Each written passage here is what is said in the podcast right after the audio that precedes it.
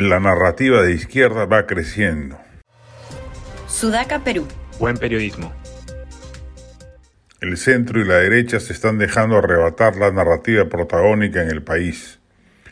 Capaces solo de enfrentar a la izquierda con el infantil y miserable terruqueo, que además de injusto es inocuo, no surte ningún efecto, soslayan que lo que corresponde es desplegar su propia narrativa de la realidad y del porvenir. A este paso no pasará mucho tiempo para que el hoy aún marginal tema de la Asamblea Constituyente haga carne en las mayorías y nos veamos encaminados a un proceso político cataclísmico, solo conducente a esquemas políticamente autoritarios y económicamente regresivos, como ha quedado demostrado en los países que han seguido dicha ruta.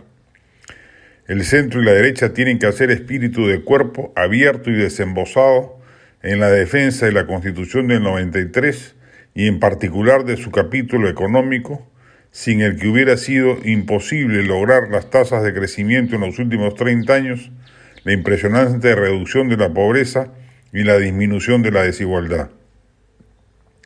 Materia prima fáctica sobra y abunda para desplegar un arsenal de argumentos de impacto popular capaz de hacerle frente a la que la izquierda despliega demagógicamente sin fundamento alguno amparada tan solo en el malestar ciudadano por la incompletud de las reformas que debieron hacerse al amparo de la propia Constitución del 93 por los gobernantes fallidos de la transición democrática, Toledo, García, Humala, Kuczynski, Vizcarra y Sagasti.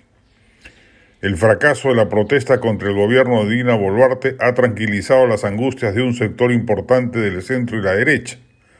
Cometerían un grave error, sin embargo, si reposan en ese hecho y olvidan que la batalla ideológica se viene librando a diario en calles, plazas y medios de comunicación regionales sin que Lima se percate de ello y vive encerrada en una burbuja que ya ha explotado varias veces, pero que al parecer no deja lecciones aprendidas.